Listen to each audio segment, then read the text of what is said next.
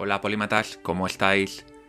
Hoy es el sexto episodio, si no recuerdo mal, de Polímatas el podcast. Y bueno, estamos en Semana Santa, así que he decidido que voy a tratar un tema de esta época, que es la religión, pero con un enfoque un poco diferente a lo que se suele tratar. Vamos a hablar del origen de la religión desde el punto de vista biológico y cuál es la influencia que tiene tanto en la sociedad como en los individuos, a lo largo de la historia y a día de hoy. Sin más, empecemos. Se sabe que nacemos con una predisposición natural a creer en dioses. Esto explica por qué 6 de cada 7 personas en el siglo XXI sigue alguna religión. Esto no significa que todos ellos sean grandes creyentes y practicantes, pero sí que están afiliados a alguna religión. La pregunta que me hacía es, ¿por qué creemos en seres sobrenaturales? ¿Tiene alguna utilidad para nosotros? A partir de esa pregunta comencé con una difícil investigación porque la ciencia sobre el origen de la religión es todavía muy joven, tiene unas pocas décadas, y hay muchas teorías diferentes y muy poco consenso. Finalmente he llegado a algunas conclusiones que creo que te van a ayudar a conocer mejor cómo la religión ha emergido de forma espontánea y se ha convertido en uno de los fenómenos que han moldeado nuestras sociedades desde tiempos inmemoriales. Se cree que el pensamiento religioso pudo nacer hace aproximadamente unos 80.000 años. Aquí he leído distintos enfoques. Hay algunos científicos que hablan de unos 50.000 años, otros que hablan de unos 100.000 años, pero más o menos puede haber un consenso de que entre el 70 y 80.000 años pudo estar el nacimiento del pensamiento religioso. Cuidado, que no tiene nada que ver con el, con el nacimiento de las religiones en sí mismas, las religiones organizadas como las podemos entender a día de hoy. El pensamiento religioso se ha encontrado en todas las culturas, tanto las antiguas como las modernas, por lo tanto podemos estar seguros de que su origen es biológico. Es decir, el ser humano, nosotros, hemos evolucionado para creer en dioses. Pero la pregunta clave aquí es, ¿por qué? Hay varias teorías sobre el tema. La más aceptada es que la religión es un subproducto de otras adaptaciones evolutivas. ¿Qué significa esto? que hay varios comportamientos adaptativos propios del ser humano, adaptativo significa que le han servido para sobrevivir y reproducirse, y que estos tres comportamientos y algunos más hacen que el pensamiento religioso surja de forma natural. Vamos a analizar los tres más importantes. En primer lugar, tenemos la detección de agentes. Se cree que los seres humanos desarrollaron la detección de agentes como una estrategia de supervivencia. En situaciones en las que uno no está seguro de la presencia de un agente inteligente, como podría ser un enemigo o un depredador, es muy valioso para la supervivencia asumir que está ahí, o sea, que realmente se encuentra alguien que nos puede hacer algún tipo de daño. ¿Por qué? Porque eso nos hace tomar precauciones. Por ejemplo, si un antepasado nuestro fuese por la noche, andando por la sabana africana, y de repente escuchase un ruido detrás de un arbusto, ¿qué es, qué es preferible? ¿Que piense que es un león o que es el viento? Lógicamente, es preferible que piense que es un león y salga corriendo, aunque sea el viento, porque una de cada 100 veces acertará y eso le salvará la vida. La segunda adaptación importante para el surgimiento del pensamiento religioso es la búsqueda de un propósito. Es decir, encontrar una causa a todo lo que sucede a nuestro alrededor, eso es, algo que seguramente habrás observado que forma parte de nuestra propia naturaleza. Siempre pensamos que las cosas ocurren por algo, incluso las cosas que no tienen nada que ver con los seres humanos. Al buscar una causa en los fenómenos que nos rodean, esto nos permite controlar mejor el futuro, porque podemos adquirir conocimiento que surge de nuestras reflexiones. Me voy a explicar. Si tú de alguna manera eh, piensas constantemente, esto porque habrá ocurrido, esto porque habrá ocurrido. Aunque hay algunas cosas que son pura imaginación, habrá otras a partir de las cuales vas a tener aprendizajes. Y esos aprendizajes te permiten no volver a cometer esos errores en el futuro. Por lo tanto, la búsqueda de propósito tiene sentido a, nivel evolutivo. Este comportamiento a veces lo llevamos al extremo, ¿no? y inconscientemente preferimos encontrar causas, aunque sean falsas, que aceptar la propia incertidumbre del mundo. Dada la naturaleza social del ser humano, este comportamiento también está detrás de nuestra tendencia a asociar a otros agentes, tanto reales como imaginarios, intenciones que en muchos casos no existen. Para un maya era mucho más intuitivo asociar una sequía a la ira del dios Chak, el dios Chak era el dios de la lluvia maya, que los había castigado porque habían tenido un mal comportamiento que al puro azar, que a día de hoy sabemos que muchas veces es el puro azar, ¿no? Lo que provoca una sequía. Este es el motivo por el cual desde que somos bebés somos capaces de atribuir intención a seres que no vemos. Eh, se, ha, investigado y se ha visto que los bebés de una forma muy natural pueden atribuir intenciones a, a gente que no conocen, a seres que no ven. En tercer lugar, tenemos la teoría de la mente. Esta es una teoría muy importante en psicología, que es probable que hayas oído hablar de ella alguna vez. Y bueno, es una habilidad social innata que tenemos todos los seres humanos y que se desarrolla a partir de los 3 o 4 años. ¿Qué nos permite? Nos permite darnos cuenta de que otros seres que nos rodean tienen sus propios sentimientos, pensamientos, intenciones, objetivos, de alguna manera es, una habilidad muy importante porque nos permite relacionarnos en sociedad. Estas tres adaptaciones y algunas otras nos llevaron a imaginar agentes con propósito, dioses, espíritus, demonios. Estos agentes, estos seres imaginarios, se encontraban detrás de muchos de los fenómenos que antes de la revolución científica no podían explicarse fácilmente. Por ejemplo, los truenos, los relámpagos, la erupción de un volcán, el movimiento de los planetas, el movimiento de las estrellas. Toda la complejidad de la vida en general no podía explicarse de otra forma antes de la revolución científica. Por lo tanto, estos seres sobrenaturales que imaginábamos empezaron a formar parte de las creencias religiosas que iban surgiendo para dar explicaciones a estos fenómenos y a otros fenómenos naturales.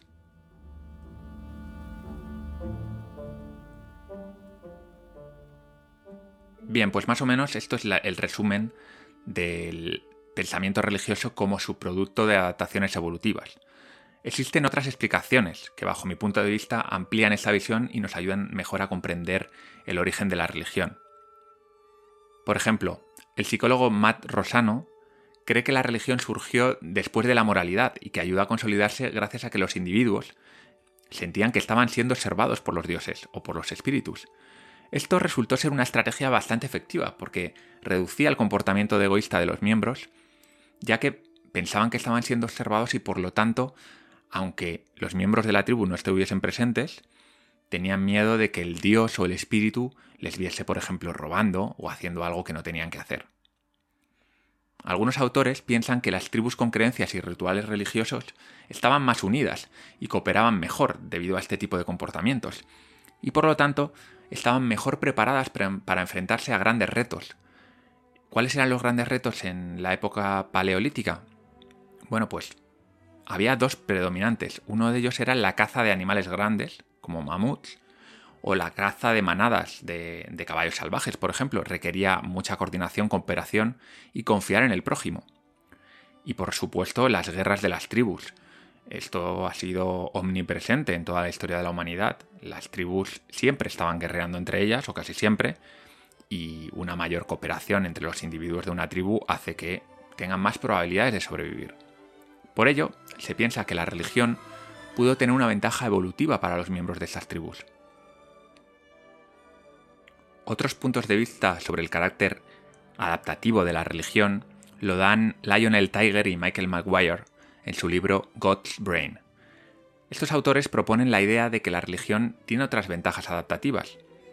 Dicen que los rituales, la reducción de la incertidumbre sobre el mundo que te proporciona la religión y el contacto humano también muy propio de, de la mayoría de las religiones aumenta el bienestar de los individuos y reduce el estrés. Ellos piensan que esto podría haber ayudado a los humanos más religiosos a vivir y a reproducirse más que los que no lo eran. Otra de las explicaciones más interesantes que dan los científicos a la rápida propagación de la religión es la facilidad que tienen las historias de seres sobrenaturales para propagarse. Se ha demostrado que historias que se salen un poco de lo común son más memorables que el resto, y esto podría haber ayudado a que los mitos se propagasen de forma más rápidamente y mejor que las historias comunes. Esto, si lo piensas, es fundamental para el desarrollo de las religiones. Es cierto que los comportamientos que acabamos de mencionar explican de forma bastante convincente el origen de la creencia en seres sobrenaturales y mitos. La pregunta que te puedes hacer a continuación y que yo me he hecho es, ¿cómo pasamos de creer en espíritus y dioses a tener religiones organizadas con miles de millones de seguidores como ocurre hoy en día? Según el periodista Nicholas Wade, La religión necesita del lenguaje para formarse, por lo que se estima que las primeras formas de religión surgieron en África hace unos 50 u 80 mil años, que esto es lo que ya he mencionado antes. El lenguaje permitió que los miembros de la tribu pudiesen compartir las creencias sobre aquello que no podían explicar. Esto fue dando lugar a la creación de mitos que no solo explicaban fenómenos, sino que también iban dando forma al comportamiento del grupo. Esto lo hacían a través de reglas morales. Ya sabéis que todas las religiones tienen reglas morales. Los diez mandamientos en la religión católica, por ejemplo. Y por supuesto, el individuo que no cumplía con estas reglas era castigado por el resto del grupo. Se cree que las primeras religiones organizadas nacieron con la invención de la agricultura y la ganadería, es decir, con la revolución neolítica, que ocurrió hace unos 11.000 años. Esta revolución condujo al aumento de la población, a la creación de imperios y en general al aumento de la complejidad del mundo.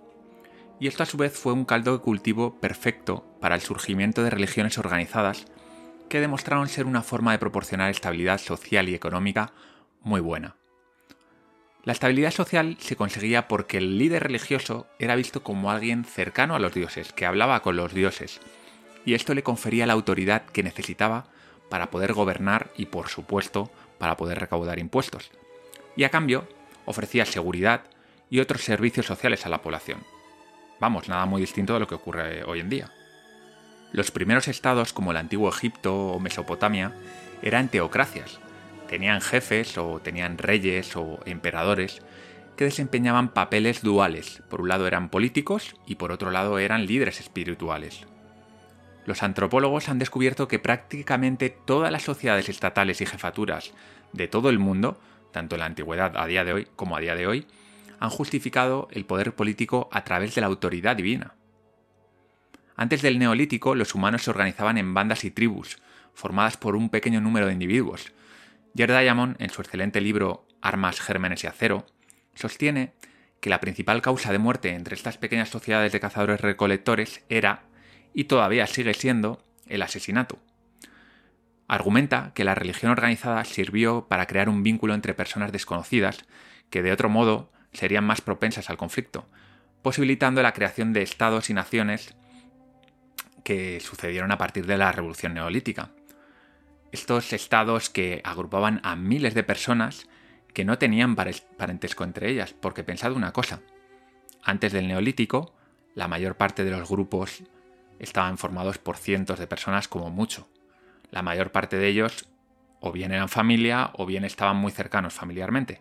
Pero cuando se empiezan a crear estados, imperios, ciudades-estado, empiezan a juntarse muchas personas que no tienen nada que ver entre sí y para que no se maten entre ellas hace falta algún tipo de pegamento.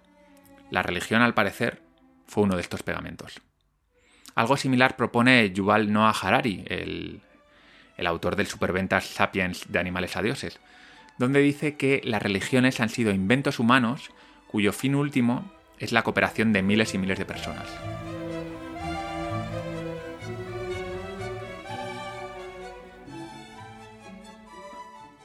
Gracias a la ciencia, ahora, podemos explicar muchas de las cosas que nuestros antepasados no podían explicar.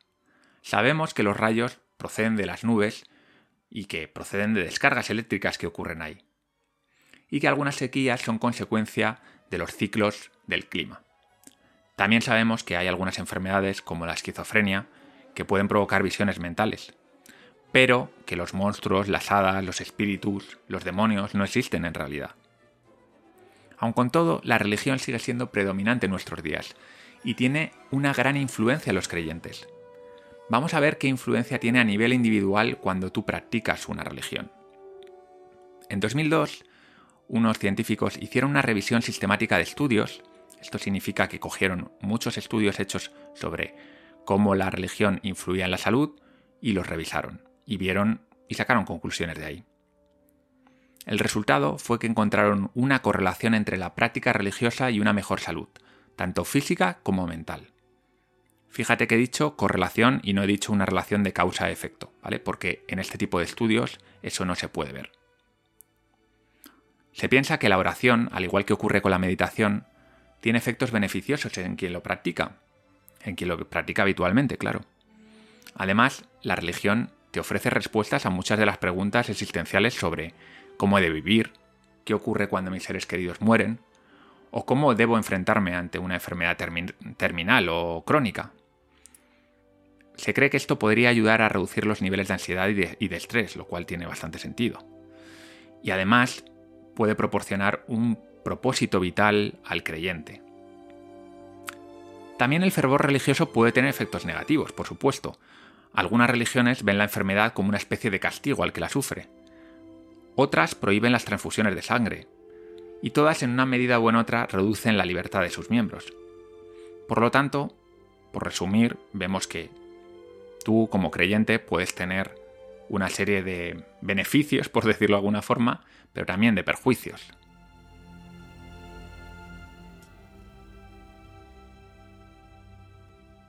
¿Y cuáles son las influencias que tiene la religión en la sociedad en su conjunto? Bien, pues ya lo hemos comentado antes, ¿no? La religión facilita la cohesión social. ¿Por qué?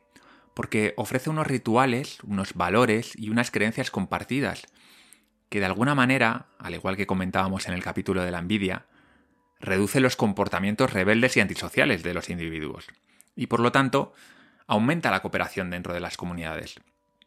Este no es un tema menor, porque la cooperación es condición necesaria para cualquier progreso. La otra cara de la moneda, siempre hay otra cara, por supuesto, es que ese sentimiento de grupo a su vez los aleja de quienes no comparten sus creencias. Todos conocemos algunos ejemplos del pasado, ¿no? Y también del presente. El más extremo son las guerras de, religión.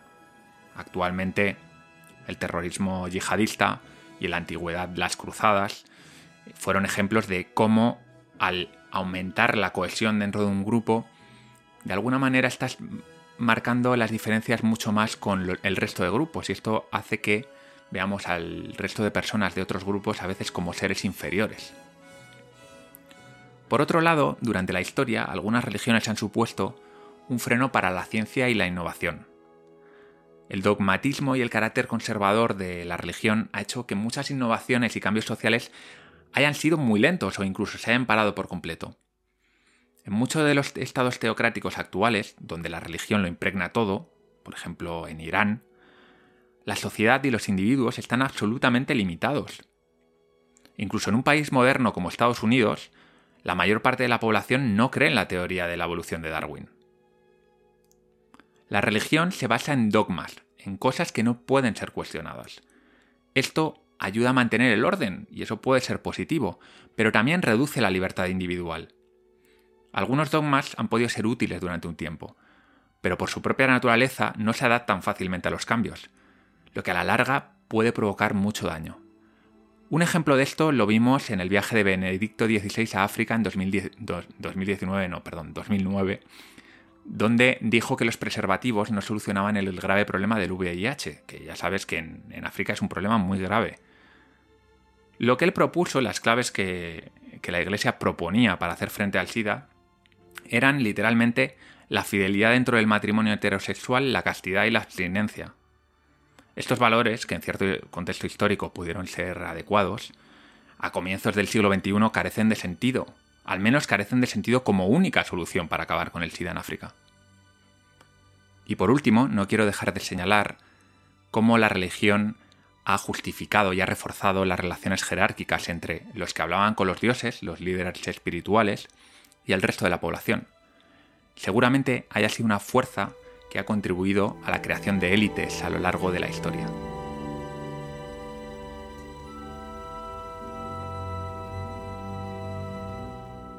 Me gustaría ir terminando haciendo una reflexión. Imagina que cae un meteorito en la Tierra y extermina a toda la población excepto a dos bebés, un niño y una niña. Y además el meteorito borra toda huella de civilización. Personalmente estoy seguro de que la religión acabaría emergiendo antes o después en esta nueva sociedad. La razón es que hay fuertes comportamientos innatos biológicos que nos empujan hacia ella. No me gusta ver la religión como algo bueno, pero tampoco como algo malo. Prefiero verla como una fuerza que mueve a las personas y a las sociedades hacia ciertos comportamientos grupales. La creación de rituales, dioses, mitos, que dan forma a su concepción del mundo, les orientan en su comportamiento y también les llevan a cooperar entre ellos. una fuerza que ayuda a muchas personas a calmar su ansiedad y a soportar mejor las miserias de la vida, pero que también somete a otras personas bajo el yugo de dogmas que limitan su libertad.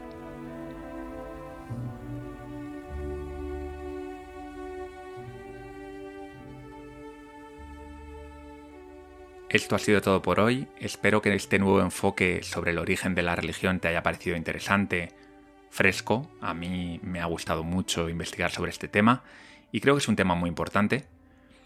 Si te interesa especialmente, entra en polímatas.com y si no estás suscrito a la newsletter, te aconsejo que te suscribas porque comparto cosas que no comparto ni en el blog ni en el podcast. Y por supuesto, si me echas una mano compartiendo los contenidos, pues genial, porque va a llegar mucha más gente y eso me motiva mucho para seguir con este proyecto. Y nada, sin más me despido de ti, soy Val Muñoz de Bustillo, has escuchado el sexto capítulo de Polímatas sobre el origen de la religión como algo innato. Un saludo y hasta pronto.